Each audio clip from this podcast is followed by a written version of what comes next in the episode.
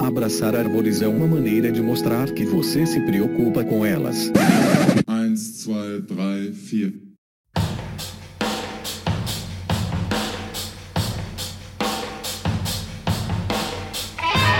Howdy! Aqui é Fernando Lima e este é o Desabraçando Árvores, um bate-papo sem firulas sobre ecologia e conservação, a vida, o universo e tudo mais. E eu estou aqui direto de Nazaré Paulista e comigo está a jornalista Paula Piscin. Oi, gente, prazerzão estar aqui com vocês. Tô aqui num equipamento super legal, super high-tech. Espero que vocês estejam me ouvindo super bem. Ui! Ui. e o nosso querido Obi-Wan Kenobi, o professor Fabiano Rodrigues de Melo, direto de Viçosa, Minas Gerais. Opa, mas que honraria, rapaz, receber esse título. Agradecido de coração. Muito bom estar aqui de novo, mais uma vez. Já estava morrendo de saudade doido para falar um monte e já esperando ansioso aí por mais esse episódio. Sensacional! E aí, Bião, chegou correndo da estrada? Onde você tava? Literalmente, hein? Vinha milhão, como a gente diz aqui. Tava voltando de BH porque eu estava em Campo Grande fazendo um curso sobre modelagem populacional com o uso do Vortex, que é um software bem interessante aí para fazer análise de viabilidade populacional. É um curso que foi oferecido em parceria, inclusive, com o Instituto de Pesquisas Ecológicas, o IP, né? Patrícia Médici, Arnaud DB, o pessoal da Iniciativa de Proteção e Conservação da ANTA brasileira. O curso teve esse, essa turma, uma turma grande, interessante, e teve o apoio também do Parque das Aves. Muito bom. Sensacional. E você, Paulinha, o que, que você traz da linha de frente da comunicação?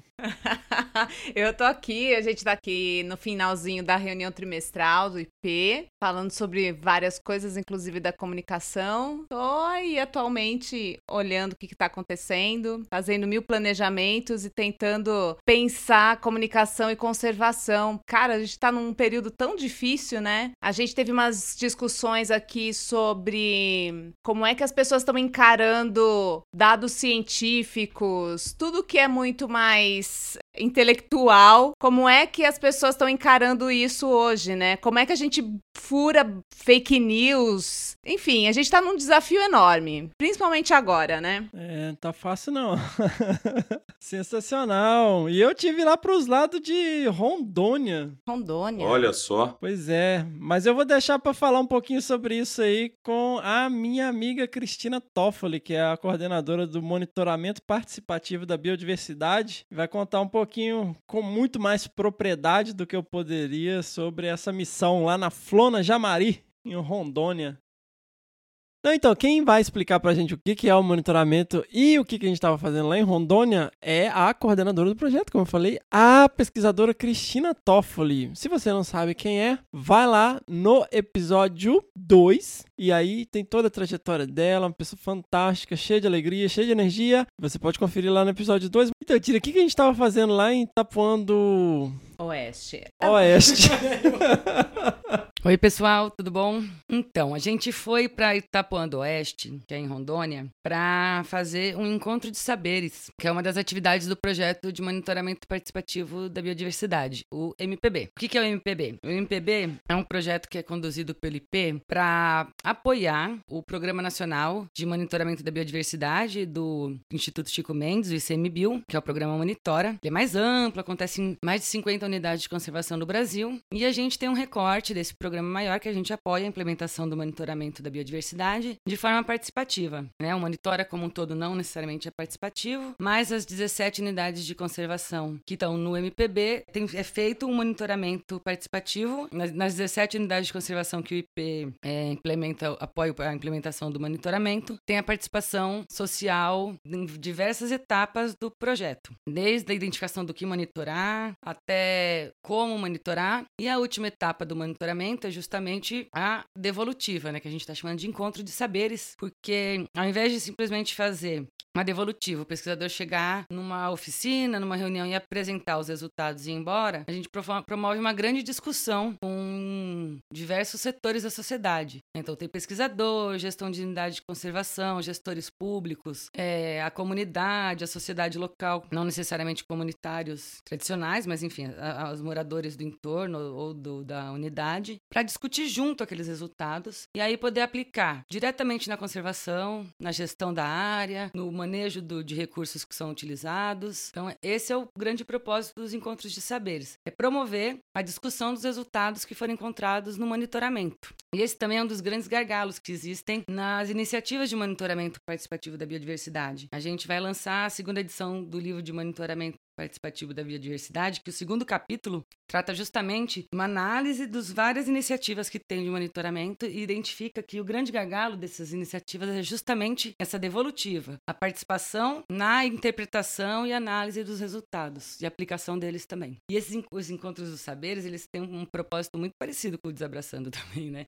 Que é justamente a gente discutir, conversar, é, informação técnica científica de uma forma que a sociedade consiga entender, interpretar, assimilar e, e participar. Como é que tem sido isso, Tina, com a comunidade? Eu sei que você não tem feito isso só, não, não, não, não rolou isso só no Jamari, rolou em vários lugares, né? A gente tem eh, curiosidade de saber como é que a comunidade responde a isso. É, a gente, até ano passado, fazia essas devolutivas mais tradicionais. Né? Chegar e apresentar os resultados numa palestrinha e ficar todo mundo com aquela cara de ok, né? Entendi, porém, não levo para nada. E aí, dentro de uma reflexão, a equipe do projeto, a equipe do, do programa Monitora, a gente começou a discutir no ano passado formas de promover essa, essa, esse uso mesmo, real da informação, né? Assimilação, enfim, incorporação e aplicação da informação. Aí a gente fez em três locais, é uma coisa que ainda está se moldando, né? Cada lugar que a gente faz, a gente identifica mudanças, coisas a melhorar. Então está sendo um processo ainda da do foi a terceira. Anteriormente a gente fez na Resex do Casulo Iracema, que é onde tem o monitoramento de castanha. E foi super legal também, assim como na Jamari, porque como os moradores já estão muito ligados à atividade extrativista da castanha, eles estão, desde o começo do projeto, eles estão muito envolvidos. Então na hora que chegou a informação para eles, para discutir, eles estavam apropriados do, do contexto todo. Então foi uma discussão assim maravilhosa, né? De pesquisador é, da Embrapa falar que estava cansado de fazer pesquisa, mas ia voltar a fazer pesquisa por coisas que os comunitários trouxeram daquela discussão. Então foi muito legal. E na Jamari teve bastante também dessa troca, mas é que tem um contexto um pouco diferente, como não tem moradores, né, um monte de comunidade dentro da área, foi uma discussão mais técnica, né, com as empresas, com estudantes de institutos técnicos, né, foi um pouco diferente da comunidade que está participando. Então as pessoas estavam se apropriando ainda das informações. Então também cada lugar que a gente faz, a gente tem que ter uma carinha e um jeitinho de fazer diferente de acordo com o contexto socioambiental do lugar. É, pra mim foi sensacional participar. Primeiro que eu nunca tinha ido em Rondônia, né? e é sempre legal ver outros contextos, outras realidades. E eu achei, assim, muito impressionante como que a relação, né, da Floresta Nacional, ela é, assim, bem diplomática, inclusiva, chama todo mundo, leva todo mundo em consideração, né? É uma região aí de fronteira, bem desafiadora. Então eles estão tentando fazer um trabalho bem diferenciado e sempre desafiador, né? Chegar lá na frente frente também e falar sobre pesquisa, né? Acabou que eu falei bem pouquinho assim, mas interagi com o pessoal. E, como sempre, eu, ou, ou eu falo da minha avó ou eu falo da minha tia, né? que eu fui explicar lá a cascata trófica que acontece quando você tira os predadores. Então, basicamente, é quando minha avó viajava e ela e meu avô não gostavam muito de carnaval, eles iam para um sítio e eu, meu tio, colocava a casa de cabeça para baixo. E quando ela chegava, ela sempre falava: é, quando, quando o gato sai, o rato faz a festa, né? E esse, na verdade, é o tema do meu doutorado hoje. Foi legal demais. Sensacional! Obrigadão, Tina. É sempre bom tê-la de volta aqui. Ó. Já foram, qual é que 11 episódios depois que você veio? 12, sei lá. Obrigada, pessoal. É ótimo estar aqui. Estarei novamente várias outras vezes, aliás. Um beijão. Cara, é, o, monitoramento é incrível. É um, é um projeto que eu sou super fã. Não é por ser daqui da, do, do IP, não, que eu, que eu trabalho, mas é uma coisa tão incrível e você vê depoimentos de, das comunidades, é muito legal. Muito bom. É, eu gravei com o monitor. Gravei. Sério? Vai aparecer aqui? É, não- ele vai falar, né? Ele não vai aparecer. Ai, não. Olha o bullying. Olha. Eu tô sabendo que vai ter muito bullying nesse episódio. Não, esse episódio vai ser especialmente. Então, crianças, saiam da sala. Eu queria abrir aqui, pessoal, mandando um grande abraço para os nossos ouvintes na região de Fresno e São Francisco, na Califórnia. Olha só. Eu não rapaz. sei porquê, mas a gente tem ouvintes bem assíduos lá na, na Califórnia. Quando fechou o mês, eu peguei aqui umas estatísticas. Queria mandar um abraço aqui para os nossos ouvintes internacionais do mês de março, lá em Portugal, nos Estados Unidos, Suíça, Alemanha, Espanha, Itália, Uganda, Belize, Canadá e Inglaterra. Que que é isso, rapaz? São todos seus amigos. Ô, louco, mas eu sou uma pessoa muito fluente, pelo jeito, internacional. eu não faço nem ideia de quem tá ouvindo a gente nesses lugares. Legal. Muito bom. Bom, pessoal, e todo mundo viu a nossa matéria que saiu no dia 24 de março no Repórter Eco da TV Cultura. Quem não viu, veja. Ficou lindo, maravilhoso. Ficou mesmo. Ficou muito bom. Ou não? Sim, ficou ótimo, adorei. Ficou excelente. adorei, Ai, vejam sim. Aliás, um, um beijão especial pra Laís, né? Que deu todo esse Ai. apoio aí, né? Ah, Laís, uma querida. E a equipe toda da TV Cultura que teve lá em casa foi muito legal. É isso aí, mais alguns anúncios. Nós estaremos. Ô, Bião, eu não consegui achar seu nome lá na programação, mas nós estaremos no décimo Congresso Brasileiro de Mastozoologia e no décimo Encontro Brasileiro de Estudos de Quirópteros, que vai acontecer de 9 a 7 de setembro em Águas de Lindóia, São Paulo. É isso aí. Eu, por enquanto, fiquei em stand-by lá na programação. É mesmo, Bião? Tem uma chance de participar. Do, é, eu, eu sugeri um simpósio e estava in- incluído em mais dois. E todos três foram negados para simpósio, porque houve uma, con- uma concorrência muito grande, né? Muito mais do que três vezes o número original de propostas que poderiam ser aceitas. E aí, um desses três, a gente está numa tipo de fila de espera para virar o workshop, que a gente está só aguardando aí ver se a gente vai ter essa chance. Mas de qualquer forma, eu vou tentar me organizar para estar lá, até para assistir vocês. Ah, Bião. Que. O que fala, o que que fala? Obrigado, vai ser um prazer te, Obrigado. Obrigado. vai ser um prazer te ter lá na plateia. Ai, ai, ai. Não, pelo amor. Mas legal, galera. Vamos lá tomar cerveja com a gente lá em Águas de Lindóia. Eu vou ter uma fala lá chamada Comunicação Científica Sem Firula, que aqui o negócio é sem firula, É isso aí. né? No simpósio de Comunicação Científica e Impacto, organizado aí pela minha amiga Renata Muilaert. Muito bom, sensacional. Pessoal, vocês sabem o que que é serendipidade? Não faço a mínima ideia. Aliás, gente, várias coisas que vocês me perguntarem aqui, eu não vou fazer a mínima ideia. Mas você tá, per- você tá perdoada, Paulinha. Obrigada. É, cara, eles usam o termo serendip, né, ou serendipidade, para descobertas inesperadas da ciência. Nem tudo foi com propósito. né? Você tem várias coisas aí que foram descobertas por coincidência, né, ou por acaso, como por exemplo a descoberta da penicilina, né? Ah, sim. Certo. E eu digo isso porque eu queria aqui mandar um abraço pro casal Leandro e Muriel Lobo, né? O Leandro que é lá da UFRJ e a Muriel que é do Inmetro. Eles têm um podcast chamado Serendip, Cientistas Infalíveis. Que genial! É, então eles estão sempre aí mostrando, né, esse- esses Muito estudos bom. de caso, falando sobre essas descobertas. Fica aí a dica, um podcast bem legal. Genial, gostei. Gostei da dica. Também vou ouvir. Vai ser concorrente do, do Desabraçando Árvores no meu, na minha semana, hein? Ah, Ó. mas o nosso é quinzenal, né, meu? Dá Ah, tempo. então tá bom. Então tá bom. tá mais fácil, né, Paulinha? É. Sensacional!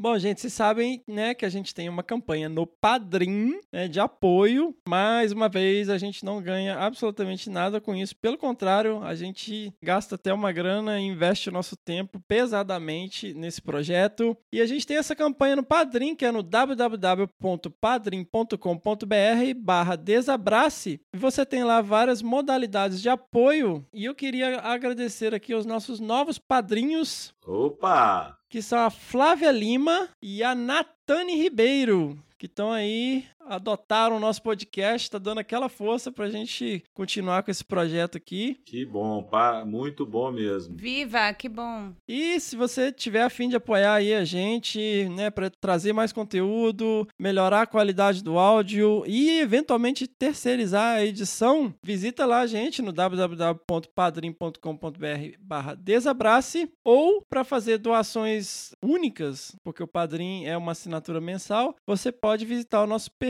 no PicPay, né, no arroba desabrace. E uma, um agradecimento especial a uma doação generosa feita pelo nosso querido Cláudio Pádua ao nosso projeto. Viva, Cláudio! Então vamos lá, pessoal, vamos para as nossas pedradas, que hoje é um episódio, como vocês sabem, de perguntas e respostas, é só pedrada. Ai, Deus. Ai, ai, ai.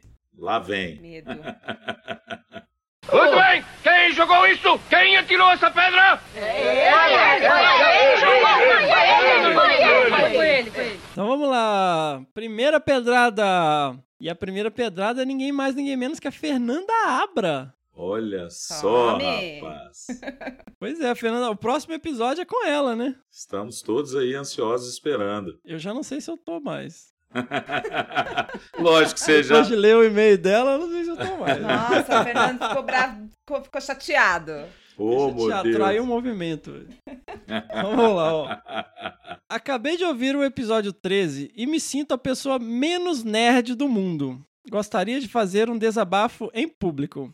Eu nunca assisti Star Wars nem Game of Thrones. Pode parecer um absurdo, mas a verdade é que eu nem sei do que se trata. Eu vou fazer uma pausa e vou meditar e respirar.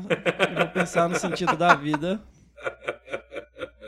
Om Satoma Sati Gamaya Tamasomar Jyotir Gamaya Mrityorma Mritam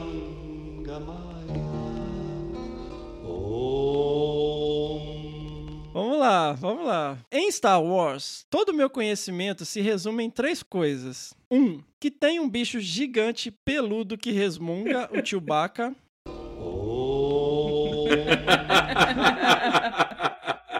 Dois, alguém ali é pai de alguém. Arrisco até uma frase famosa: Luke, I'm your father. Mas enfim, nem sei quem é o raio do Luke e nem o pai dele. 3. Tem um cara do mal com um capacete esquisito que é o Darth Vader. Ah, também lembro de um episódio específico que o Fernando falou sobre Arquivo X e eu não fazia ideia do que era. Felizmente o Bion também não. Haha, haha, dei muita risada. Preciso. Tô adorando a interpretação. Preciso, preciso confessar isso, porque ouvindo os episódios do Desabraçando, esses filmes e seriados sempre aparecem de uma forma ou outra. O meu maior medo quando fui entrevistada pelo Fernando era entrar em algum desses assuntos. Felizmente passei ilesa. Mas juro, um dia vou assistir. Os programas estão muito legais, tenho me informado, aprendido e me divertido muito. Sucesso para vocês, beijos a todos, Fernanda Abra. Que coisa linda. Bom, vamos começar pelo começo. Ele não fala Luke, I am your father. Ele fala No, I am your father. Obi-Wan never told you what happened to your father. He told me it now. He told me you killed him. No. I am your father.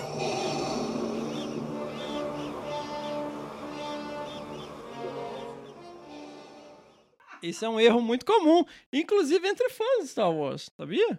Gente, é o seguinte: Game of Thrones, tudo bem, você pode não ter assistido. é, você sabe que existe, né? Todo mundo sabe que existe. Game of Thrones é um, é um pressuposto válido, Paulinha. É. Você sabe que existe Game of Thrones. Sei, mas não, não assisto. Tudo bem. Enfim, nada. Tudo bem, sem problema, sem problema. Arquivo X é coisa de nicho. Biel não sabia.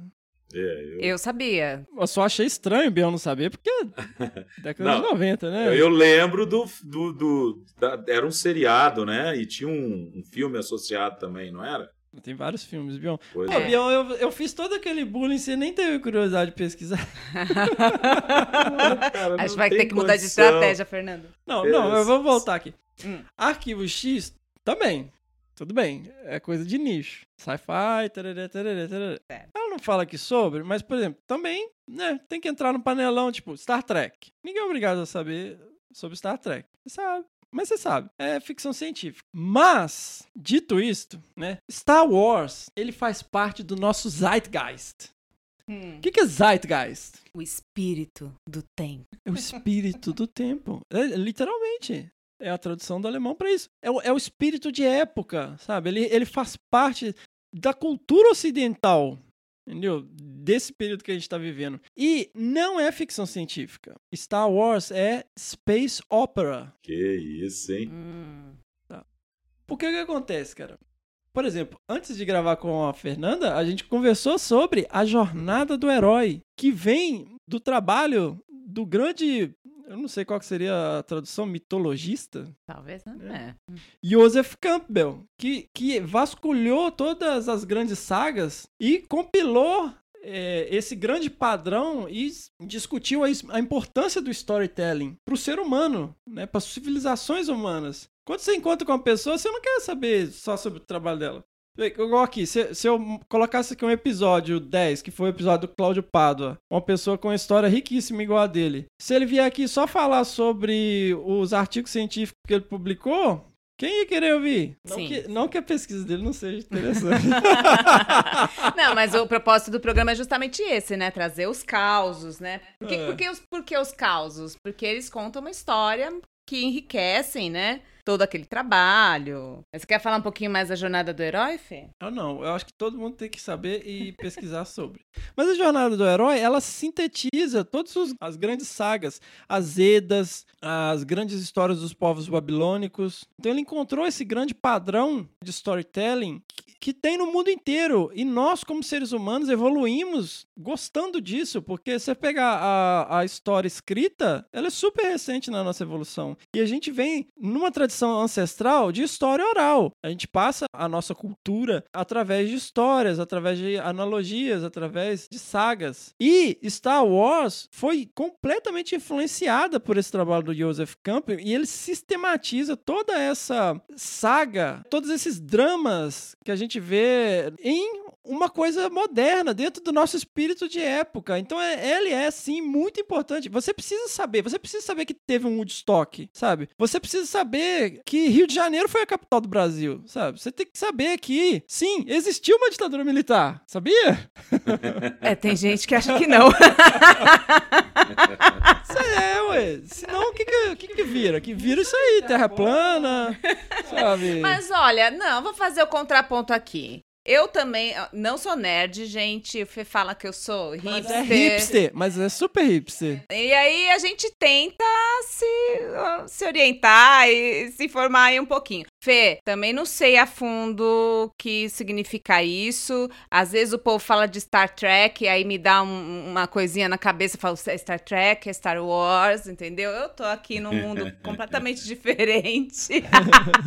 Eu só sei que eu- é assim, Fê. É, Eu saio, de- eu saio de uma conversa com o Fernando Lima com a minha listinha já pronta de coisas que eu preciso assistir, ler, entendeu? É, então é uma base também pra me aprofundar em algumas coisas. Mas eu também, ó, Arquivo X sei o que é, mas também não, não, não tô ali pra, pra assistir. Game of Thrones também meio que sei o que é, mas nem embarquei nessa onda porque eu também sou daquela pessoa que vicia, entendeu? É. Então, cara, mais, mais uma série viciante na minha vida, não vou dar conta. Mas é isso, assim, a gente sabe. Agora, assim, é muito, é muito legal você ouvir quem é quem tá mergulhado nisso, não só com a questão da história, e eu acho legal isso que o, Fê traz sobre, assim, o que, que, o que, que é contemporâneo, o que marca a nossa história, o, o que traz alguma evolução pra gente. Achei muito legal esse ponto de vista que você trouxe do Star Wars, né? Porque pra mim também era uma coisa muito assim de, de fã, das pessoas enlouquecidas e quem não curte tanto fala assim, hã, né? Que, que, que esse povo tá, tá pensando? Eu sou fã de outro tipo de filme, de outras coisas e tal. É, essas coisas de luta, eu durmo. Violência do bem, violência É, do né, bem. é, não, Senhor do, por exemplo, Senhor dos Anéis. Estava eu no cinema no Senhor dos Anéis. Primeiro que era uma da manhã. Segundo que eu, cara, dormi. Não dá também, você vai assistir Senhor dos Anéis uma hora da manhã, o negócio Ah, tem três era horas de filme. novidade, eu era jovem, entendeu? E aí você ia, você foi lá e tal, dormi no filme, acordei, ainda tava numa batalha. Dormi de novo, acordei pela segunda vez na mesma batalha, eu dormi de uma vez, Não, entendeu? às vezes era outra batalha, mas teve uma hora deles correndo pela Nova Zelândia. Ah, então perdi. Depois dessa, eu não vi mais. Eu, aí aí você, você começa a perceber qual é o seu tipo de filme, né? Qual que é o seu nicho ali. Mas, Fernanda, fica tranquila, respira, tá? A gente tá junto nessa. É, eu vou defender a Fernandinha também, viu, Fefe? Porque, na verdade, é uma questão. Eu entendo e concordo com o que a Paulinha falou, no sentido de que você está contextualizando essa questão desses grandes filmes, né? Ou desses, dessas histórias que são parte até da- das, das culturas ocidentais, né? Mas, mesmo assim, a gente tem um, um- um- limite de, de interesse que, eventualmente, não passa por isso, né? É difícil falar porque eu sou fã também de Star Wars, né? Mas para mim foi natural crescer vendo, ouvindo e acompanhando a história. Mas não necessariamente é para todo mundo. Ó, um exemplo. Eu detesto Caetano Veloso, mas eu sei a importância que a Tropicália tem no movimento cultural do país. Tem coisa que você tem que ter uma mínima referência. Vale o bullying, sim. Vale bullying. Bullying! Gente, ó, então não vou falar nem mais nada aqui. tô, tô, tô perdida, tô perdida. Ai, ai. Não, mas, gente, é. A pessoa que manda um e-mail desse aqui. sabendo do, né, do, do nível do papo aqui nosso, tá pedindo, tá? Você tava pedindo, Fernando. Eu falei com você. Vai ter bullying nesse e-mail. Tadinha, um beijo bem grande para você, viu, Fernando? A gente está me levando muito a sério, tá perdendo a graça a piada. Não, senhor, vocês, ó, não, ó, podem continuar mandando e-mails assim. Eu sou aquela pessoa que manda e-mail que fala assim, gente, eu não entendo nada de bicho, Isso. entendeu? Eu sei, eu sei o cantado bem TV, porque enfim, né? A gente tem que saber um pouquinho do cantado bem TV. Agora assim, por exemplo, o que bicho, o que bicho é esse? Eu não acerto um. Eu não sei Mas aí É a mesma nada. coisa, é coisa de nível. Quem vai saber? Igual o primeiro episódio foi Jupará. Quem vai saber que é Jupará? Não, então, aí você tá falando do podcast que, que, que lida com esse negócio de, de, de nerdices aí.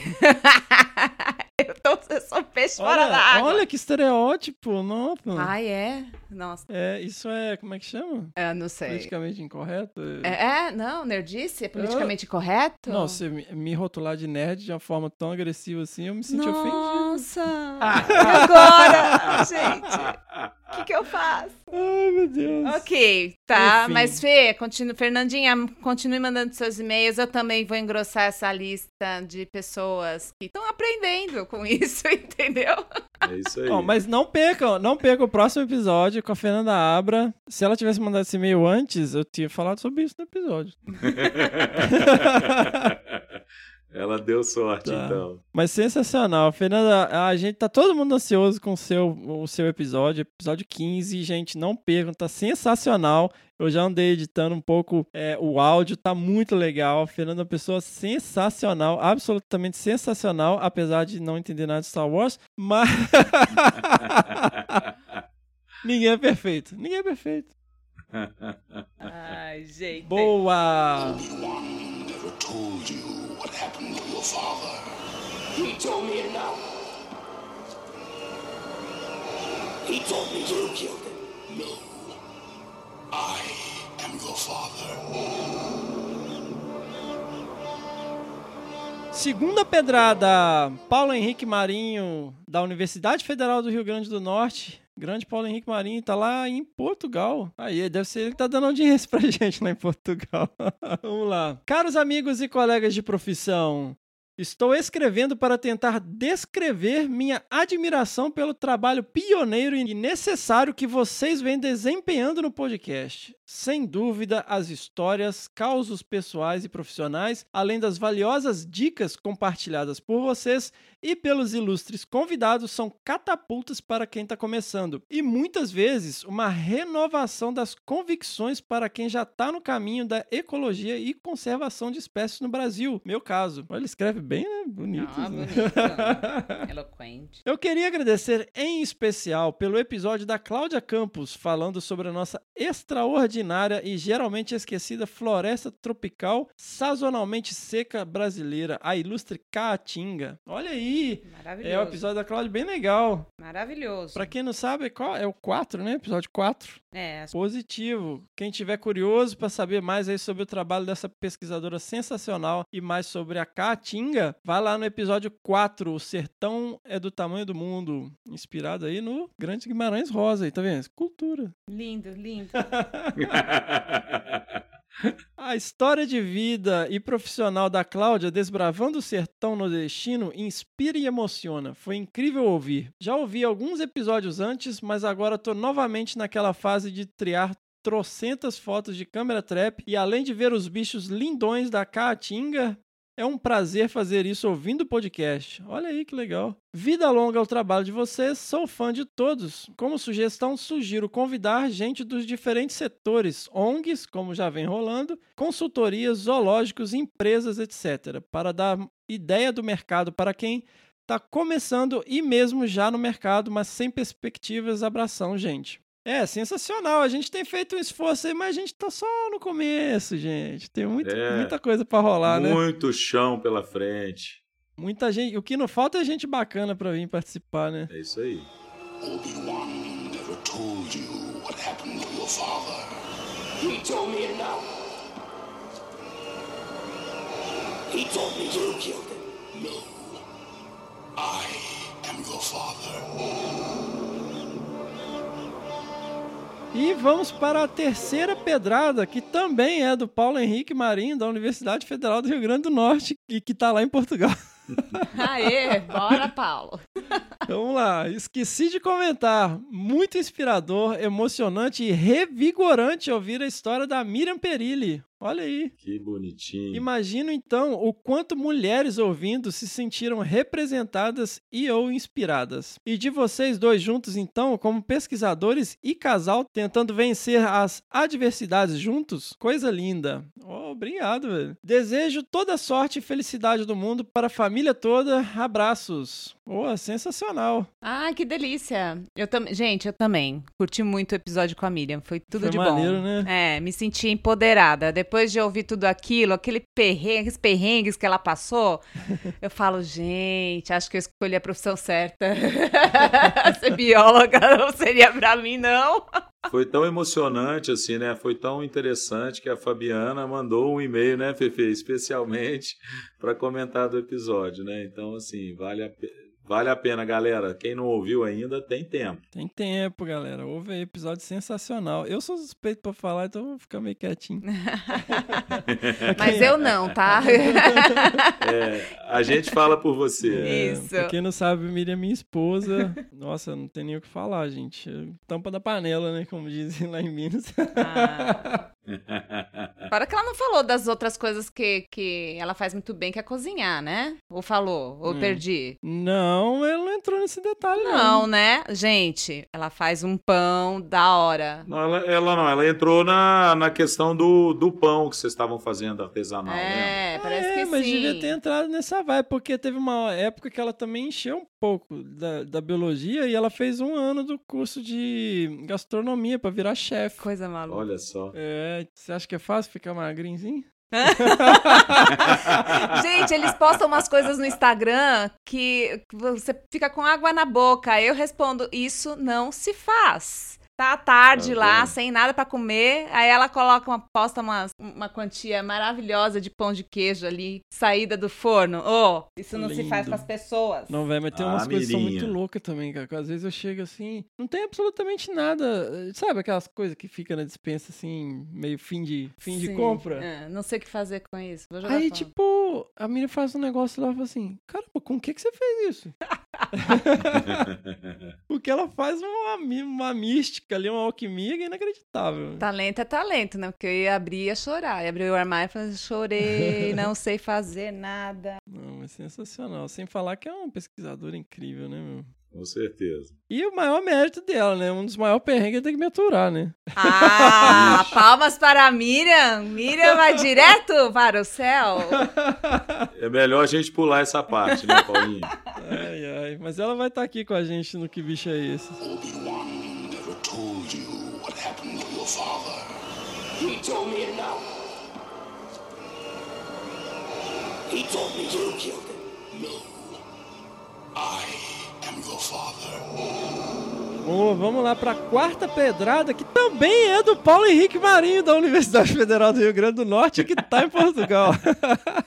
Tá vendo? Ele tá dando muita audiência mesmo. ó. Aí, olha aí. Se cada vez que ele manda um e-mail, ele faz um download lá, tá. É, Tá bom. tá bom, né? Último e-mail, juro! Como sugestão de convidado, seria incrível falarem com a Camille Lugarini, analista do ICMBio e o SEMAV e hoje coordenadora do projeto de reintrodução da ararinha azul na natureza, além de gestora das quatro, pasmem, das quatro UCs recentemente criadas no norte da Bahia, incluindo o Boqueirão da Onça. Olha aí. Uau. Vocês podem ter uma ideia do nível do trabalho e de histórias que ela tem para contar. Grande abraço. Olha aí, você conhece, Peão? Não conheço, cara. Sei do trabalho de reintrodução das ararinhas. Essa aqui, se não me engano, ela tá falando no Boqueirão da Onça. Deve ser, bom, deve ser a Cianopsita spix, né? Não, não, não, não. Ela, ela tem o trabalho com a ararinha azul e ela é gestora de quatro unidades de conservação, incluindo o Boqueirão. Acho que não tem muita relação com o projeto, necessariamente. Ah, tá, tá, tá. Told you what happened to your father. He told me now. He told me you killed him. No. I am your father. Não, gente, foi um prazer super grande estar aqui com vocês. Eu mais venho pra bater um papo mesmo e tirar uma onda. É, mas super aprendo toda vez que eu converso com vocês, toda vez que eu ouço podcast. Eu não sei se eu vou assistir Star Wars, isso eu não posso prometer, entendeu? é isso. Um beijo pra todo mundo, até a próxima. Ah, obrigado, Paulinha. Sempre um prazer enorme ter a Paulinha aqui. Para você que está chegando agora no nosso podcast, a Paulinha é uma das mentoras disso aqui, né? Ela abraçou, ela abraçou desabraçando, literalmente, desde o início aí, praticamente um ano antes de sair o primeiro episódio. A gente estava trocando ideia. Valeu, Paulinha. Muito bom ter você aqui. Grande beijo. A gente se encontra na próxima. Told me now. He told me you killed him. No. I am your father. Então vamos lá, sexta pedrada, Bianca Lima. E aí galera, me chamo Bianca e sou estudante do terceiro período de Ciências Biológicas pela UFMG, Universidade Federal de Minas Gerais. Nossa vizinha aqui. Olha aí. Desde que entrei na faculdade e conheci a conservação como uma ciência, me apaixonei completamente, mas o que me faz refletir é sobre como ainda é algo isolado. Como o trabalho com uma única espécie em um ambiente de diversos fatores que respondem às ações humanas. Queria saber de vocês do que acham de como o cientista da conservação pode estar agindo de forma mais global, buscando soluções para o ambiente como um todo. E isso vem muito na minha cabeça, principalmente pelo quão absurdo está a mudança climática nessas últimas duas décadas. E o mais absurdo é como há uma manipulação dos fatos pela parte dos não interessados na mudança para desmerecer os trabalhos científicos, o que atrapalha completamente a credibilidade que a população vai dar para os cientistas. Enfim, não sei se ficou clara a minha dúvida, mas agradeço super a oportunidade de aprendizagem que esse podcast traz e sou divulgadora de carteirinha e com vários retornos positivos dos que escutaram. Olha aí que legal. Muito bom. PS, Fernando, eu aderi à campanha Sou Cientista, porra. Até agora acho que é a filha, filha única, hein? Filha única, hein?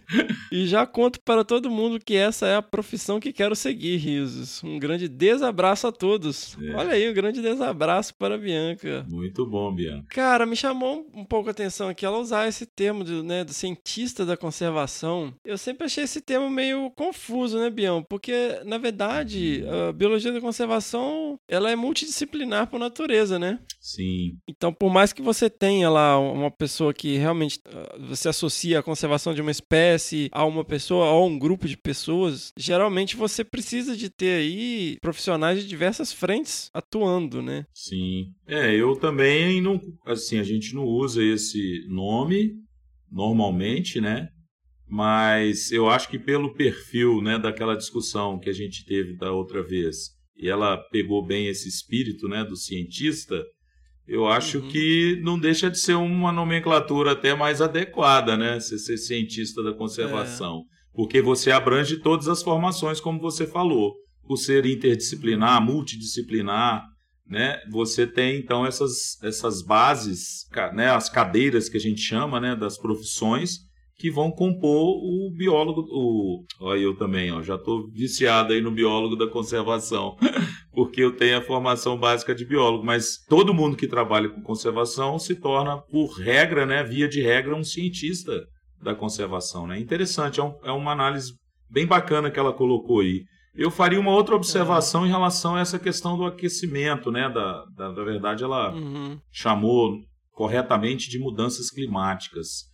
É, eu acho que a gente precisa de um episódio à parte, né, com, com um convidado que entende sobre isso, mas ela tem toda a razão, que a gente está vendo um cenário hoje em que 99% dos cientistas é, relatam, publicam, né, inclusive em, em revistas científicas renomadas, que você já colocou isso aqui da outra vez, né, que são cientistas, é, que são revistas é, avaliadas pelos pares, né? ou seja, não é um, um assunto debatido como se fosse um jornal, né? são artigos científicos que têm uma comprovação, que têm uma eficácia, que têm uma, né, toda uma, uma é, história de, de análise e, e por trás. Apesar disso, você tem uma camada da população que fica desmistificando esses fatos e indo no embalo que a gente precisa realmente é, eu, eu tenho ficado preocupado, porque a, a sociedade reage a essas é, informações de forma equivocada. É como se a gente estivesse caminhando para um suicídio coletivo. Estão caminhando para a Idade Média, Bion. Então, é. Eu tô, tô, preocupado com mudança climática, cara. Tem gente falando que a, que a Terra é plana. Não, porque o que eu vejo assim, é, a questão com as mudanças climáticas é, uma, é, um, é um completo desconhecimento uhum. da ciência. E que às vezes a ciência também não ajuda na forma de se colocar. Por exemplo, quando você fala aquecimento global, você fala que em média a gente vai ter um aquecimento de alguns graus. E aí você tem um inverno rigoroso, o cara, oh, cadê o aquecimento global? Exatamente. Sabe? Não quer dizer é, que vai só esquentar. Não, mudança climática você vai ter variações radicais uhum. né, e uhum. alterações nos padrões atuais. Então, como você tem é, uma margem de erro grande nesses modelos, Sim. o que é natural, né, que são modelos preditivos, não é uma coisa escrita na pedra, isso dá essas margens de interpretação. Né? Ah, não, mas o modelo fala que é, é mais para quente, outro fala que é mais para frio, então isso não faz nenhum sentido, parará, parará. Você vê o, o presidente dos Estados Unidos mandando Twitter falando que tá com saudade do aquecimento global lá, com as nevascas que tiveram né, nos Estados Unidos recentemente recentemente, e as pessoas não entendem que a questão das mudanças climáticas, você vai começar a ter extremos tanto para calor quanto para frio, que é o que a gente está vendo no mundo inteiro. É, essa é a principal dúvida que eu acho que a grande sociedade, né, o grande público em geral tem, e que as pessoas que dominam um pouco mais acabam ou fazendo isso de propósito, né, que é confundindo ainda mais o, as pessoas, ou realmente elas também não entendem, igual você falou, né? Quando há essa relação de extremos, a pessoa entende que o frio extremo, ela na verdade está vindo em relação a uma mudança de temperatura para menos e não para mais, né? É, mas é uma mudança, anyway, é. né? É, exatamente. É, mas é foda isso, cara, porque às vezes até nessas pesquisas de intenção de voto, o pessoal mexe bastante com essa coisa, né, da margem de erro, fica parecendo que teve uma mudança quando na verdade não teve, é um desconhecimento mesmo, é, é uma falha básica na educação mesmo, geral, sim, né? Sim. É, o que eu tenho visto, assim, só para um contraponto, algumas pessoas, né, não vou dizer que são muitas, não, pelo contrário, são bem poucas que eu conheço, que eu convivo, de pesquisadores aqui no Brasil, até mesmo de pessoas normalmente que falam isso, são pessoas que não estão, que não são diretamente é, afetas pela ciência, né, mas são, digamos, interessados, que dizem que na verdade as mudanças se devem basicamente aos ciclos geológicos da Terra, influência do Sol. E todos os aspectos né, que mostram isso são utilizados pelas pessoas que são contrárias às mudanças climáticas atreladas a, a, ao homem, né? Para dizer que é isso. Não, mas está acontecendo mudança, mas é porque é uma coisa natural, é um ciclo que o. Mas é, é, é, isso é. O problema, a questão não é essa, a questão é que nós estamos acelerando essa mudança que seria natural, né? Natural, nós estamos fazendo ela acontecer muito mais rápido do que o que seria esperado naturalmente. E aí, essa é, eu acho que até isso que ela está falando no e-mail, né? Essa manipulação, uh -huh. né, de, dessas vírgulas aí é que fazem isso. Eu concordo, é isso aí. É. Há uma, há uma utilização até mesmo de má fé, né? Dessas informações para manipular a opinião pública é. e levar as pessoas a acharem que não, então tá tudo bem, a gente pode manter esse ritmo de desenvolvimento acelerado, absurdo de consumo, né? Que a gente está é, vivendo. É, como é usado para tudo, né? Essas lógicas. É, desenvolvimento, né? O, o, o país e, os, e as economias hoje, né? Principalmente porque estão globalizadas, elas têm essa, por terem essa interdependência, acabam tendo essa relação de desenvolvimento a todo custo, né, para ter o PIB mais alto. Enfim, né, são, são questões macroeconômicas que a gente já foge um pouquinho do nosso escopo aqui. É, eu fiquei pensando aqui no que ela diz, né? É, como que eu trabalho com uma espécie em um ambiente de diversos fatores que respondem às ações humanas. Eu fiquei pensando nisso porque durante o meu mestrado eu tive várias discussões, algumas até acaloradas. Bom, é. Porque, é, porque assim, muitas vezes o pessoal, ah, putz, tem um, um projeto e o pessoal tá lá monitorando os bichos, tem muito tempo, muitos anos, sabe tudo que o bicho come, é, como que ele, como que ele se comporta, como que é o período período de atividade dele ao longo do dia, enfim, a gente sabe tudo sobre a autoecologia da espécie. Uhum. E aí, o pessoal tava discutindo sobre conservação. Aí eu comecei a falar, pô, meu, não adianta você colocar na, no título de uma dissertação de mestrado ou de doutorado, falar, sei lá, biologia e conservação do pepino do mar, sabe? Uhum. Porque você não tá fazendo conservação com uma tese, com uma dissertação de mestrado, nem com uma tese de doutorado. A sua pesquisa sobre a espécie, ela pode sim vir a ser usada usada num programa de conservação. Exato. Uhum. Essa pesquisa ela pode subsidiar ações de conservação para aquela espécie, mas isoladamente ele não é conservação, porque a conservação, a biologia da conservação, ela é naturalmente multidisciplinar. Então você tem que é. ter várias outras frentes de várias outras ciências para poder promover realmente conservação. Sem dúvida. E aí eu fiquei pensando, e a galera ficava, nossa, porra, você está desfazendo do trabalho de tanto tempo do fulano de tal. Eu falei, não, não estou desfazendo, cara. Tô... Ele tem o seu mérito, ele é super importante mas sozinho ele não é conservação. Exato. Ah, tá, enfim. Aí eu comecei a pensar numa forma de explicar isso nessa época. E eu pensei o seguinte: quando você compra um carro, ele vem todo completo. Ele tem motor, tem roda, tem porta, tem tudo que compõe um carro. Exato. Digamos que um carro seja um programa de biologia da conservação, certo? Uhum. Você pode ir numa loja de pneus, Bião, e comprar um pneu, uma roda? Posso. Então, você vai lá, mas você não comprou um carro. Exato. Você não faz um carro com uma Exato. roda, faz? Não vou fazer nada com ela, mas eu posso comprar. se, eu, se eu não tiver o carro. É, se eu não tiver o então, carro. Então, e sem roda o carro não anda, certo? Certo, perfeito. E sem motor também não. Você pode ter todas as rodas e não ter o um motor, né? Você pode ir empurrando o carro, vamos dizer. a lá Flintstones, né? Bem a moda. É. Mas a parada é essa, cara. Um projeto de pesquisa, você pode ver ele como uma roda ou como uma peça essencial de um carro. Uhum. Mas essa peça isoladamente, ela não é o carro. Ou seja, um projeto de pesquisa, ele não é necessariamente um programa de conservação. É Você precisa de vários outros componentes que atuam em diferentes escalas, com políticas públicas, com educação ambiental, com manejo de paisagem, com planejamento da paisagem, né? Exato. né? Uhum. E aí sim você está falando de biologia da conservação. Perfeito. Eu acho que não é só isso também, né? Porque você colocou muito bem essa questão das partes, né? Que vão compor um todo, que é a biologia da conservação. Mas, É. de maneira geral, na academia, a parte prática das dissertações, dos, das teses, elas, essa parte prática, não na metodologia, análise de resultados, não é isso, mas a parte prática no sentido de aplicação, ela normalmente ela é preterida em relação à parte teórica.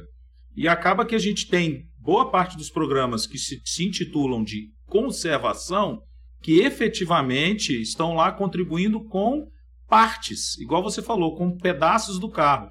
Mas no, Pedaços, no é. contexto geral, você não tem o carro funcionando.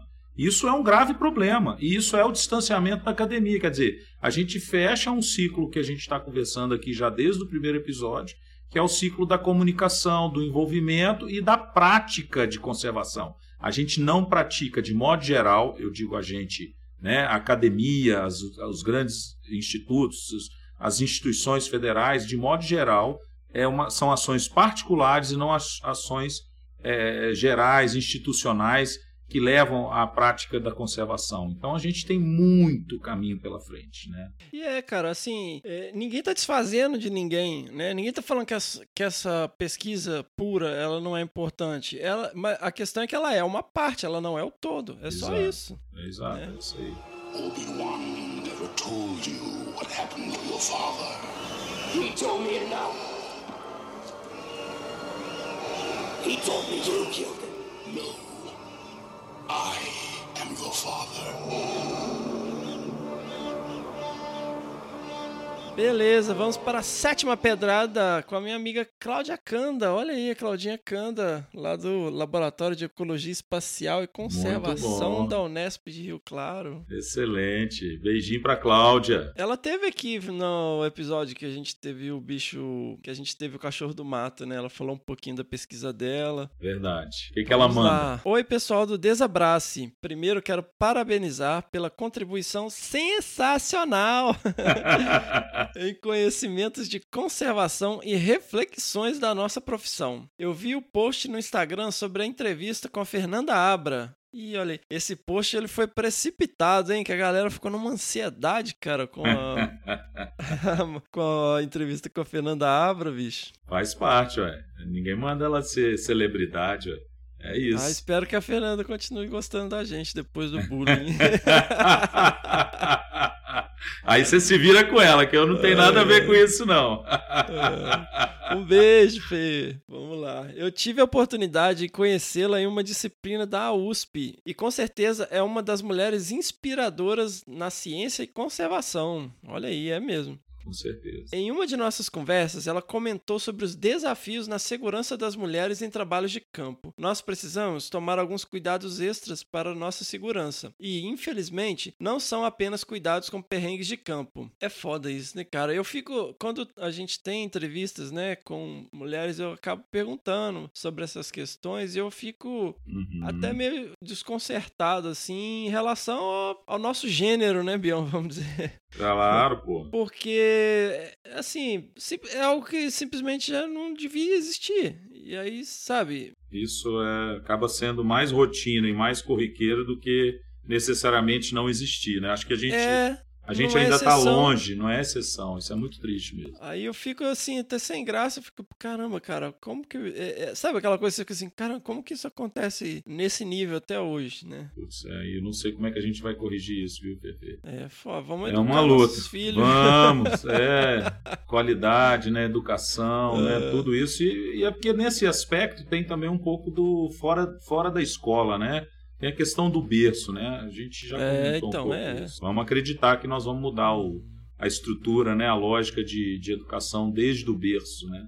É isso aí. É. Vamos lá, minhas tias cotinhas sempre perguntam sobre meus campos e se eu não tenho medo dos bichos. Eu sempre respondo que não, pois nós estudamos e somos preparados para isso. Mas a possibilidade de encontrar com caçadores, palmiteiros, etc., ainda é um grande receio. Apesar de tudo, ainda encontramos mulheres inspiradoras que enfrentam todos esses desafios da maternidade, do preconceito e tal. Parabéns a todas as mulheres inspiradoras. Olha aí. Muito bom. Eu tenho medo de bicho, cara. Eu tenho medo de abelha, eu tenho medo de cobra. Mas eu sou mais a. Eu sou, tô mais com a Cláudia. Eu tenho mais medo de gente do que. de bicho gente do que ah, não, bicho com bicho. certeza. né? É.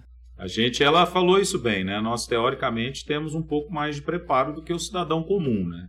A gente vê uma cobra, a gente vê uma aranha, a gente vê um ninho de abelha, a É. gente sabe se esquivar, a gente sabe se proteger, a gente não anda né, de bermuda, de chinelo, a gente anda preparado, com perneira, com bota, roupa de manga comprida, quer dizer, a gente não vai para o campo, o campo é o nosso trabalho, né, Fefe? Eu acho que é isso que ela quer dizer. E as pessoas, as pessoas olham pra gente e acham que a gente é ET, né? Que a gente é louco, que a gente vai pro mato enfrentar a floresta, né, a onça, se bem que tem gente que acha que a gente ainda vai para o mato aqui no Brasil enfrentar leão, né? Mas tudo bem. Isso é uma outra história que a gente, aí sim a gente tem que corrigir na escola, não só, não é uma questão de mês. Uhum. Mas, mas a gente está muito mais preparado, infelizmente, para a questão né, de segurança, de ameaça em relação a caçadores, né, invasores. É o bicho homem, é esse que realmente tira o meu sono no campo, né? E ela tem toda é, a razão. Palmiteira, então, né, cara? É, aí é uma realidade geral, principalmente aqui na Mata Atlântica, ainda é um problema sério. É. Obi-Wan never told you what happened to your father. He told me now. He told me you killed him. No. I am your father. Vamos lá, oitava pedrada, Murilo Duarte Guimarães, PUC Goiás. Olha aí, Murilo Duarte. Muito bom. Ele também fez uma participação aqui no, com o João de Barro, né? Ah, verdade. Ele Lembra? Indicou. Lembro. Que é. bicho é esse? Muito bom. Olá, amigos Fê, Bião, Roger e Miriam. Desculpa ter dado uma sumida. Depois que a faculdade voltou e ainda estar trabalhando, fiquei um pouco sem tempo. Mas não deixe de escutar esses belíssimos podcasts. na, época, na época que vocês estavam na graduação, demorou muito para descobrirem a área que vocês queriam seguir? Estava aqui lembrando lembrando de quando eu decidi que minha área seria ornitologia e queria saber como foi esse processo de escolha de vocês. Cara, para mim foi meio demorou um pouco, na verdade. Assim, eu sempre gostei de, de predadores e tal, e sempre gostei de felino, né? Na minha infância, na casa da minha avó tinha gatos, na casa do meu pai tinha gato. Uhum. E por uma série de, de questões de história pessoal, eu acabei ficando meio introspectivo, assim, então eu passava mais tempo com bicho que com. Gostava mais de ficar com os bichos que com gente. Sim. Mas na graduação, cara, eu fiz muita coisa, assim. Eu, eu fiz estágio com quelônio, dei uma descambada para herpeto. Na verdade, na graduação, tudo que aparecia eu pegava para fazer. Educação ambiental, curso de tudo quanto é coisa. E era tudo legal, era tudo descoberta. Mas eu, assim, por várias questões de oportunidade, eu acabei ficando um tempo trabalhando com primatas, uhum. que a, a região ali, a zona da mata, é muito rica, né? Sim. Em número de espécies e tal. Acabei que eu vim trabalhar no IP com primatas, mas quando a gente teve o projeto lá do ProBio, né, Bião? Lá no Vale do Jequitinhonha, em Mucuri, uhum. eu sempre ficava com o olho no, nos bichos de chão, né? E com pegada, né? Aí meu, meu TCC também foi com isso. Então eu sempre meio que fui direcionando para esse lado mais dos, dos mamíferos de médio e grande porte. Uhum. Mas não, não era uma coisa tão clara assim, não. Eu acho até saudável você demorar um pouco para poder experimentar outras coisas, né? Eu também acho, claro. Você, você gostava de muriqui desde o segundo grau, né, Bião? Então... É, não, então, isso que eu ia falar um pouco. Eu tava esperando você concluir a tua história, porque a minha não vale de base, né? Não, não serve como base. É. Eu, eu, desde os 7, 8 anos, eu olhava para as matas, o pouco de mata que tinha em Valadares e sabia que eu queria estudar macaco, né? Então, assim, é uma coisa de paixão mesmo que não dá para se explicar, tava no sangue. E ao longo do, da, da, minha. Né, eu vim para Viçosa muito novo, fazer o ensino médio, e eu já tive a oportunidade de ficar próximo de um irmão meu que estava fazendo biologia. Aliás, um grande beijo meu irmão Gabriel, que eu imagino que ele não escute o nosso podcast, mas vou pedir ele para divulgar lá para nós, em Curitiba. Mas ele tinha uma influência muito grande na minha formação né, de, de, de potencial biólogo, que não demorou a acontecer mas ele trabalhou com inseto a vida inteira e nem por isso eu descambei, né? Fui, fui, fiz um trabalho com ele com inseto, mas eu acho que você tocou um ponto crucial, Fefe, que é o, o, o experimentar, sabe? A, a, gente precisa colocar na cabeça dos nossos alunos que o experimentar ele é livre na graduação e ele precisa ser usado. Você colocou isso muito bem. A experiência com outras áreas, com, né, com outras técnicas. Ela é essencial para você saber se aquilo ali que você estava pensando que era teu desejo é efetivamente. Então é fundamental você experimentar as coisas, né, as diferentes áreas e técnicas na graduação, porque é ali que você vai ter certeza se a sua escolha, né, que você pensava que era uma escolha, de fato é a melhor opção para você. É onde você pode errar. Né? A graduação é onde você pode errar e necessariamente é que vai, é a única chance que você, que você vai ter para te levar, na verdade, para o acerto, né? para um acerto definitivo de área, de interesse. É, então, assim, é isso. Acho que Uhum. ele ele está falando um pouco isso. Isso vale para todos que estão na graduação, né? Que que a- o desejo ele precisa ser realmente testado, né? E para você testá-lo, não adianta você ficar só naquilo que você realmente acha que quer. Você tem que fazer, participar das outras áreas, ter conhecimento dos outros processos, para você entender que aquela tua escolha realmente é a correta, ou você de repente descobre que na verdade você nasceu para outra área, para outra profissão, para outro bicho, né? Isso é muito legal. E outra também, assim, eu acho que a gente também nunca.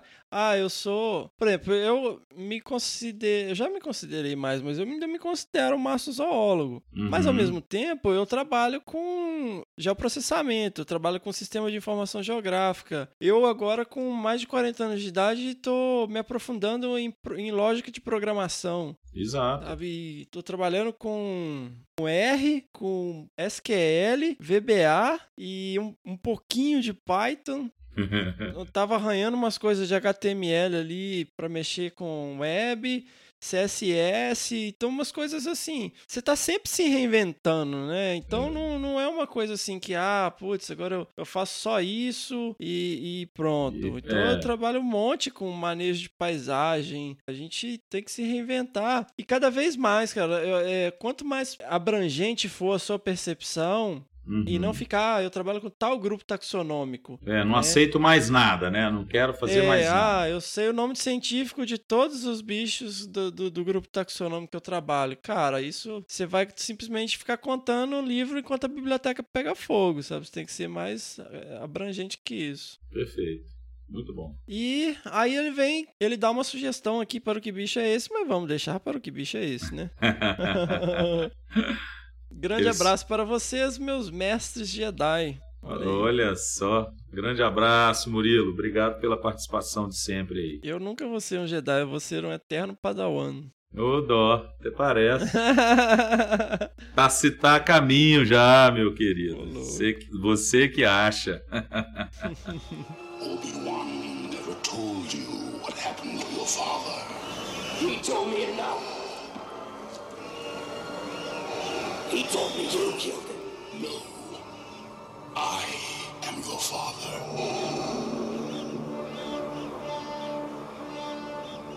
Nona pedrada, Michele Cristina dos Santos. Bom dia, pessoal. Me chamo Michele e sou recém-formada em Ciências Biológicas. Atualmente morando em Itajaí, Santa Catarina e super fã desse podcast. Estou divulgando pra geral. Olha aí, sensacional, divulga mesmo. Isso aí. Parabéns pela iniciativa. Aprendo muito com as conversas e entrevistas que vocês realizam e gostaria de enfatizar a importância que foi as primeiras entrevistas onde os pesquisadores falaram muito sobre o que passaram para chegar onde chegaram. Gostei muito, me inspirou. Legal. A ideia é essa mesmo. Estou colocando os episódios em dia. Conforme vou escutando, vou anotando minhas perguntas. Tenho muitas. Vou encaminhando-as à prestação para vocês receberem bastante e-mail. Olha aí. então vamos lá. No episódio 3, o Fernando mencionou que nos anos 90 era moda utilizar os transectos. Este método foi o único que aprendi na minha graduação e gostaria de saber de vocês quais são outros métodos mais utilizados. Então, para quem não sabe, transecção, ela está falando de transectos lineares, ou seja, você percorre trilhas pré-estabelecidas a uma velocidade controlada, geralmente uma velocidade muito baixa, e observando os animais. Quando você tem um avistamento, você pega a distância do animal para a trilha e ao longo de várias repetições você tem uma distância média de cada lado da trilha, e isso faz com que você tenha uma área. Você não tem mais uma linha, você tem um retângulo gigante. E tendo uma área, você consegue estimar a densidade, ou seja, número de animais por área. A questão é que na década de 90, aí o Bion vai me corrigir, logicamente, show, né, Bion? Mas essa metodologia, ela foi desenvolvida para ambientes de savana. Então você tem é, assim grandes planícies ou grandes planaltos onde você consegue avistar claramente os animais pela trilha. Nas florestas tropicais, você tem uma probabilidade de detecção, como a gente chama, bem diferenciada. Tem lugar que você tem uma visão mais clara dentro da floresta e tem lugar que você não enxerga um metro. Então, uhum. na década de 90, a gente acabou aplicando muito isso na, em, em, regiões tropicais, em florestas e tal. E a quantidade de avistamentos que você tinha que ter de uma espécie para ter alguma estimativa mínima, geralmente isso só acontece para primatas. Ou e cutia, assim, algumas poucas espécies onde você consegue realmente detectar, fazer essa medida.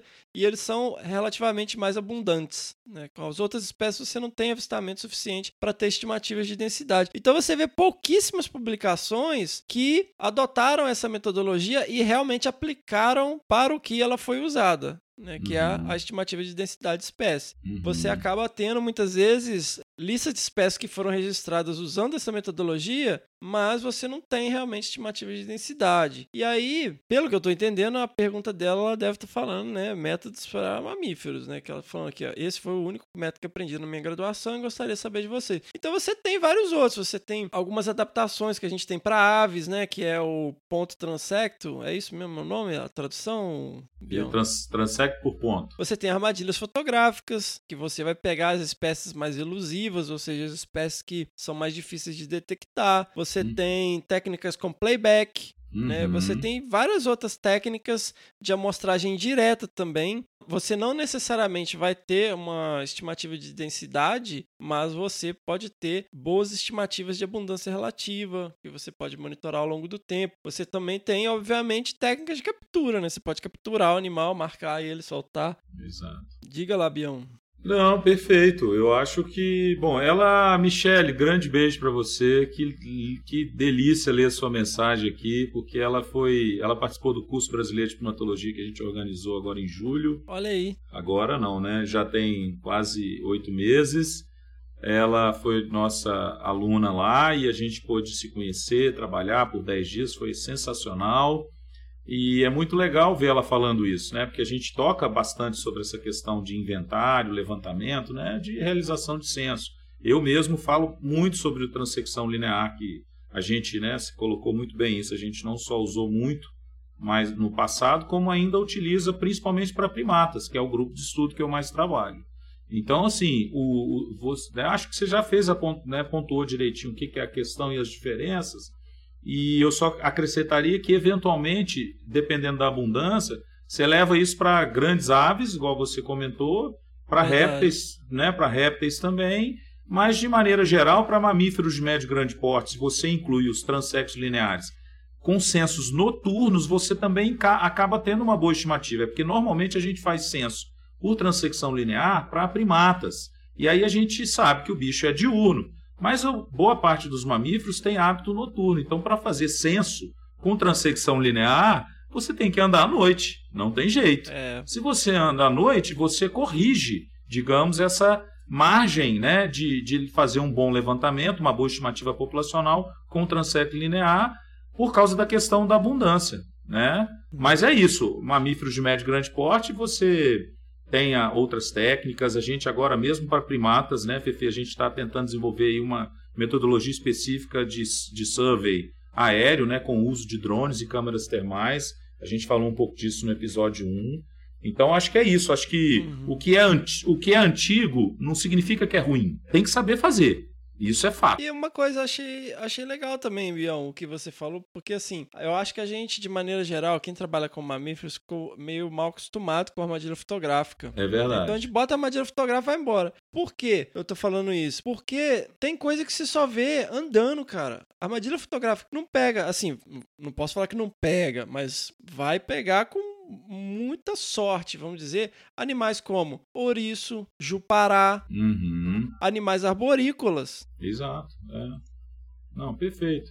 Eu acho que, é, Michele, fica tranquila, não tem nada de errado usar, até hoje é muito utilizado. Eu mesmo acabei de voltar né, de um curso voltado para avaliação de viabilidade populacional, mas até outro dia eu fiz um curso sobre transecção linear aí no IP. Um grande abraço para o Lauri exatamente porque ele mostra a importância de se aprendendo a metodologia, aplicando da maneira correta, você tem ótimos resultados. Você não pode desfazer de uma metodologia porque ela é antiga. Sensacional. Jamais. A questão é também é o método não é o foco do estudo do trabalho. Você tem que saber o que você quer saber. É isso né? aí. Você tem que saber o que você quer saber, é ótimo. Sem pergunta não há resposta. O método, ele não é o foco. Eu vejo muitas vezes o pessoal falar, ah, eu queria trabalhar com armadilha fotográfica. Tá, mas pô, você quer o quê? Comprar uma armadilha fotográfica fica com ela na sua casa. Você pode desmontar ela, fazer o que você quiser com ela. Você não trabalha com armadilha fotográfica, você usa a armadilha fotográfica para fazer a detecção de animais, que vai te responder alguma coisa. Você usa o método de transexos lineares para responder uma questão. Você Exato, usa playback, você usa drone, você usa essas ferramentas para responder questões ecológicas. E o método não é o foco. Vamos lá, gostaria que o professor Fabiano falasse um pouco sobre como tirar do papel os PANs, os Planos de Ação Nacionais. Porque eu imagino a dificuldade de juntar esses grandes pesquisadores para elaborar estes planos. Imagina colocar tudo que foi proposto em prática. Obrigado pelo espaço, até breve. E aí, professor Fabiano? Olha, pergunta complexa. É, quem que é ele mesmo? Ela, Bião. É a Michele. Não, moço. Quem que é o professor Fabiano, rapaz? Ah, ur. Bom, então, o professor Fabiano vai dizer o seguinte: é bem complexo né, fazer com que esses planos sejam colocados em prática. Na verdade, o intuito do, do Ministério do Meio Ambiente, quando pensou nas estratégias de plano de ação, que não é um, né, uma, uma iniciativa brasileira exclusiva, né, ela vem, por exemplo, de outros projetos semelhantes que a IUCN desenvolve no mundo, a gente trouxe para cá, adaptou a nossa realidade, tem feito com muito esmero essa, essa questão dos, dos planejamentos estratégicos, e o plano de ação é um deles, o ICMBio, né, que é o órgão, o instituto responsável pela elaboração dos planos para espécies ameaçadas, vinculado ao Ministério do Meio Ambiente, ele tem feito aí já há mais de 10 anos planos dessa natureza. Como são é, elaborados, como ela colocou aí, por pesquisadores de diversas áreas, de diversos locais que lidam com as espécies envolvidas, eles são feitos de maneira voluntária, né? são trabalhados com muita seriedade, são, são tidos é, como resultados muito importantes, mas na hora de você praticar, né, é, tirar do papel aquilo que está colocado ali como ação prioritária para a conservação da espécie, esbarra num problema natural da que a pesquisa brasileira esbarra, né, que é ter dinheiro para desenvolver os projetos de pesquisa associados a isso. Então, acho que o maior desafio, Michele, é esse, né? Você conseguir fazer com que não só o governo, que já sabe da importância, mas outros né, ministérios, ciência e tecnologia, enfim, possam aplicar recursos, Ministério da Educação, que cuida da CAPES, CNPq, aplicar é, recursos junto com o Ministério da Ciência e Tecnologia, para que a gente tenha editais, recursos suficientes para colocar em prática os planos de ação. A gente consegue isso, né, e aqui vale mencionar né, o, o esforço da Fundação Grupo Boticário, que é uma das fundações que tem no Brasil que financiam projetos de pesquisa, incluindo na sua, nos seus editais uma linha de pesquisa que é trabalhar espécies ameaçadas que já tenham planos de ação nacional. E isso facilita a colocação né, em prática desses planos. Mas, de modo geral, é desafiador, é desestimulador muitas vezes, porque a gente não tem o apoio, não tem financiamento, de modo geral, e a gente tem muita dificuldade de também trazer essas práticas de conservação para a sociedade, envolver a sociedade. Né? Mas é isso, nós não podemos é desistir.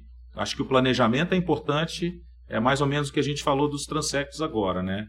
O PAN é uma ferramenta, né? então a gente tem que saber utilizar dela para responder, nesse caso específico, que é, é proteger as espécies ameaçadas e tirá-las da lista de ameaça. E lá no PAN você sai também com metas bem estabelecidas, com métricas para avaliar essas metas, os objetivos, com nome aos bois, né? Quem vai executar e tal, é, a instituição ou os pesquisadores. Vale lembrar também que o episódio 5 a gente falou especificamente de planos de ações, né? Oficinas, workshops que é, acontecem, inclusive com a participação aí do Ronaldo Morato, que é chefe de um dos centros especializados do ICMBio, falando sobre os PANs. Uma coisa que eu acho legal também mencionar é o seguinte: os PANs, eles são abertos, né? Eles são públicos. Você pode ir lá, baixar o PAN, o Plano de Ação Nacional para uma dada espécie, e ver lá. Porque, assim, não necessariamente o PAN tem que ser executado pelas pessoas que estão listadas ali, né? Então, se Exato. você mora perto de uma unidade de conservação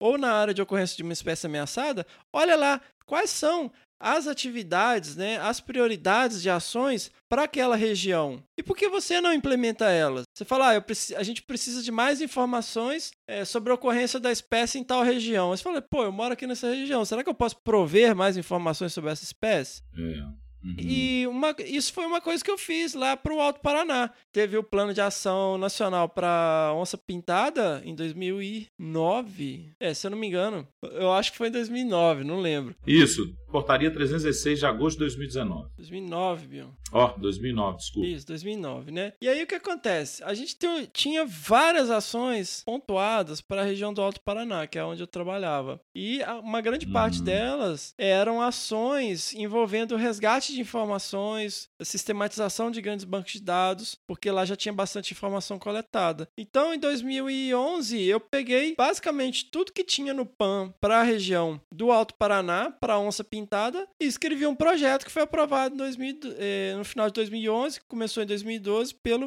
Fundo Brasileiro para a Biodiversidade, FUNBio. Então, basicamente, usando as informações do PAN. Né? Então, assim, não necessariamente precisa de você esperar que os PANs sejam eh, implementados por aqueles pesquisadores. Vamos arregaçar as mangas, galera. É isso aí. Pega aí, se você está interessado em trabalhar com uma espécie, procura saber se ela tem plano de ação, veja quais são as prioridades, veja quais se aplicam à sua região. E abraça a causa. Abraça, abraça.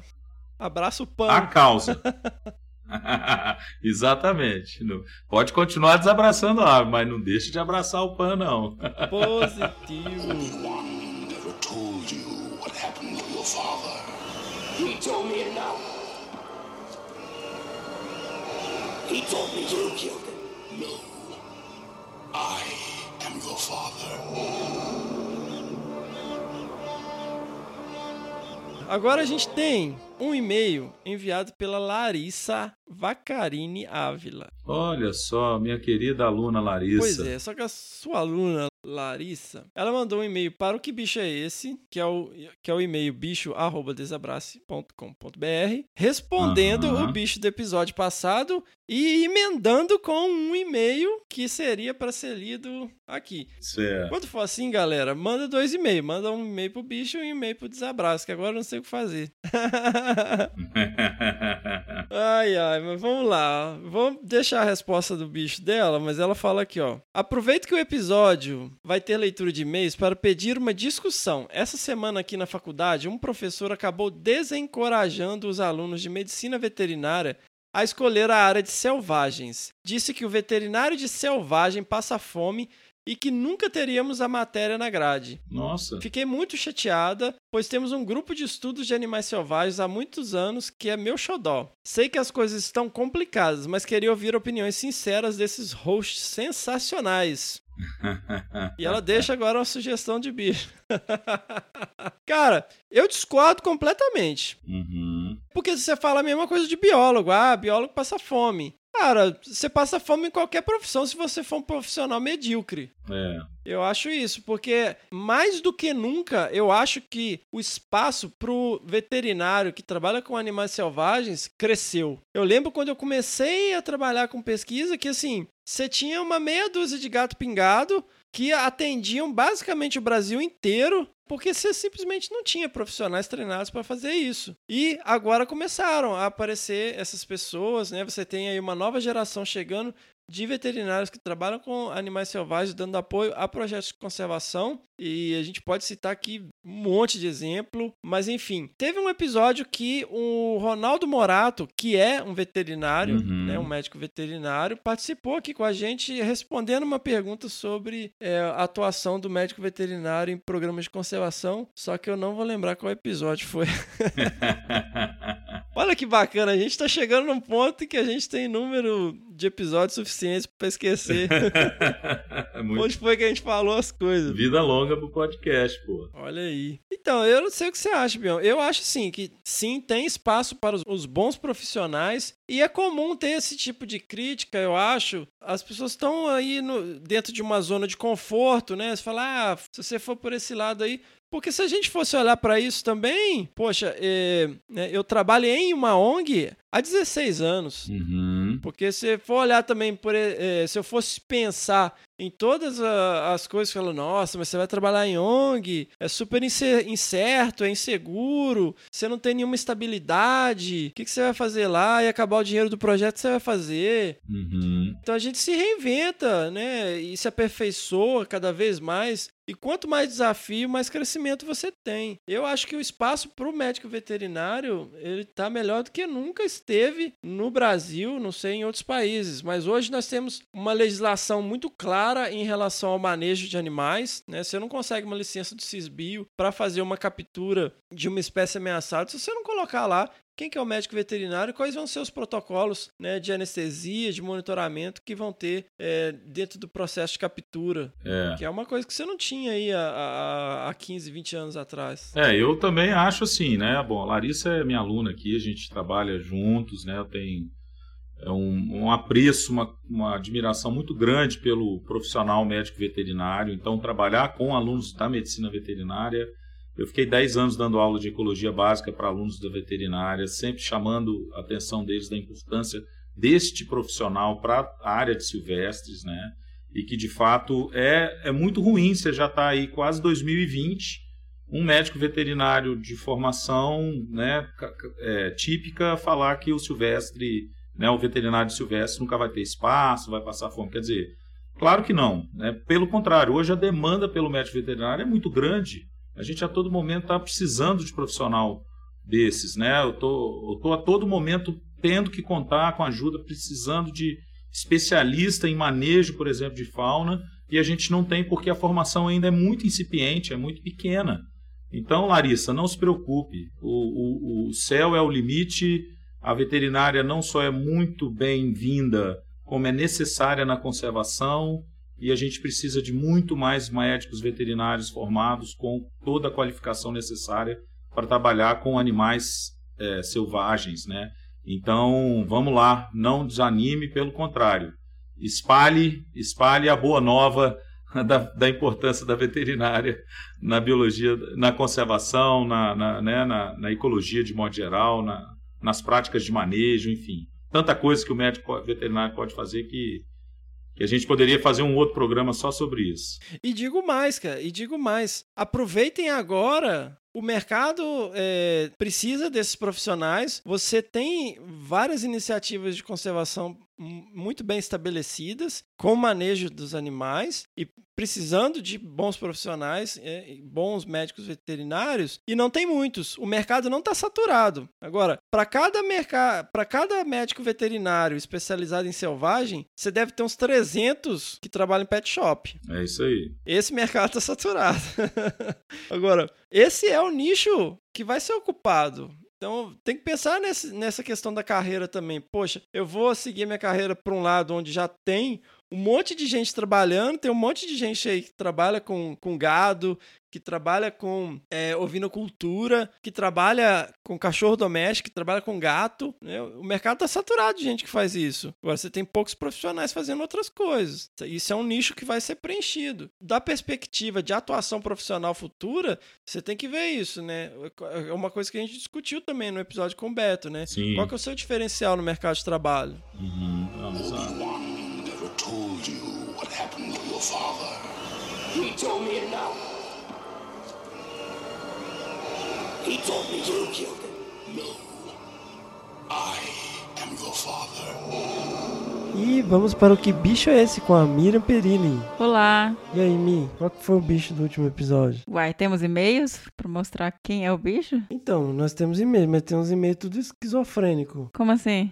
Por quê? O que acontece? Nós temos um e-mail para o que bicho é esse, que é o bicho@desabrace.com.br. Certo. E nós temos os e-mails que a gente responde em episódios alternados, que é o primeira pedra desabrace.com.br. Só que o que está acontecendo? As pessoas estão mandando e-mail e o que bicho é esse tudo junto no desabrace. Ou estão mandando um pedaço do bicho no bicho arroba desabrace e o outro pedaço no outro e-mail. Ou mandando e-mail perguntando coisas e emendando bicho tudo no meio. Gente, e-mail sobre o que bicho é esse. bicho@desabrace.com.br. E-mail com perguntas, respostas, sugestões, críticas, é, whatevers, é no primeira pedra arroba desabrace.com.br. Tá dado o recado, certo? Certo, Mas não dá pra pegar os que estão no. Tá, nós vamos pegar aqui, mas daqui pra frente nós não vamos pegar mais. Ah, Se é? mandar resposta do bicho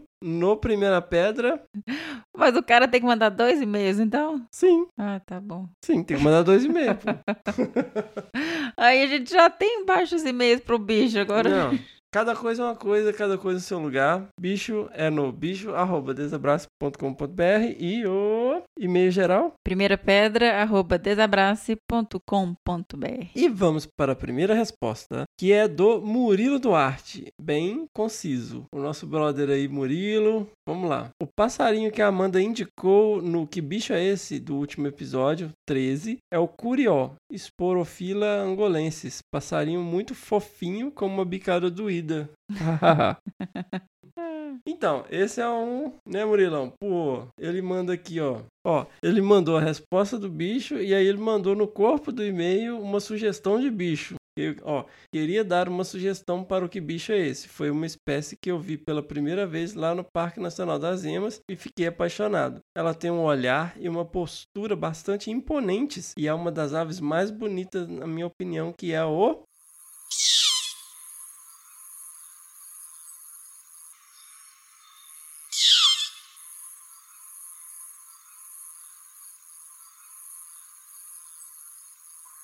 Beleza, você conhece? Conheço? Não. Também não. Esse vai ser interessante, hein? Vamos ver quem sabe. A galera manda uns bichos difíceis também. Será que tem outro nome vulgar? Eu conheço a ave mais pelo nome vulgar. Vamos ver se alguém adivinha isso aí. Então, aí, ó, o outro exemplo aqui é a Larissa. Hum. Larissa Vacarini Ávila, que ela começa o e-mail dela. Mandou o e-mail no bicho, arroba desabraço.com.br e mandou todo o resto da mensagem. Começou aqui, ó. Oi, pessoal. O bicho do episódio 13, eu acho que é o curió. Tá certo, né? Sim. Já ouvi no Centro de Conservação do Saguis da Serra, apesar de estar ameaçado aqui em Minas. Criticamente ameaçada em Minas. Criticamente? Olha aí. Então, aí ela manda um e-mail que a gente leu. E lá no final ela sugere um outro bicho. Oba! A gente tem bicho pra mais um episódio. Ah, então, mas. Ah, então, vamos. Vou colocar o do Murilo que ele mandou primeiro. É, por ordem do que chegou primeiro. É, então vamos lá. Tá. Deixa a sugestão do bicho da semana, do- da quinzena, né? O despertador mais eficiente do Pantanal. Uai, Deixa eu ver. vou colocar aqui, não conheço não. Que não tem nome.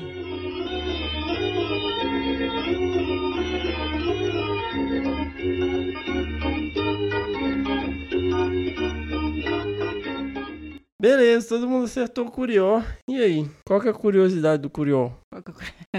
Bom, o Curió, a gente acabou de mencionar que ele está criticamente ameaçado em Minas. Ele não está ameaçado na lista global da IUCN, porque ele tem uma distribuição mais ampla, e ele ocorre inclusive em áreas de, de floresta mais degradada. Mas ele é um bicho adorado para gaiolas, como pelo canto, como a própria Amanda mencionou. Então, em algumas regiões onde tem muita procura por esse animal e ele é bem capturado, ele está criticamente ameaçado, como em Minas. As áreas próximas a centros urbanos é onde você tem uma queda populacional pela captura para gaiolas. Olha aí, como assim captura para gaiolas? O bicho é capturado para para ficar em casa escutando ele cantar na sua varanda. Ah, eles fazem rinha também, não? Eu acho que não. Rinha é colocar pra brigar. Assim, tem espécies que eles não. Não necessariamente é uma briga física, é um, tipo uma competição de cantos. Eu não sei, eu acho que é só gaiola pro canto mesmo. E outra coisa, a espécie possui dimorfismo sexual, o macho tem a cabeça, o peito, o dorso, a asa e a cauda negros, e a região inferior do peito de coloração castanha. Ah, e já as fêmeas elas são pardas. Outra característica desses, ah, dessa espécie é o bico bastante robusto, porque ele é utilizado para abrir sementes. Então é por isso que o Murilo falou aí que tem uma bicada doída. Ele tem realmente um bico bastante robusto. Então, curiosidades são essas. Quem quiser saber um pouco mais, a gente coloca um link com mais informações sobre o curió. E quem tem o curió na gaiola, por favor, gente, para de ficar pegando o bicho na natureza.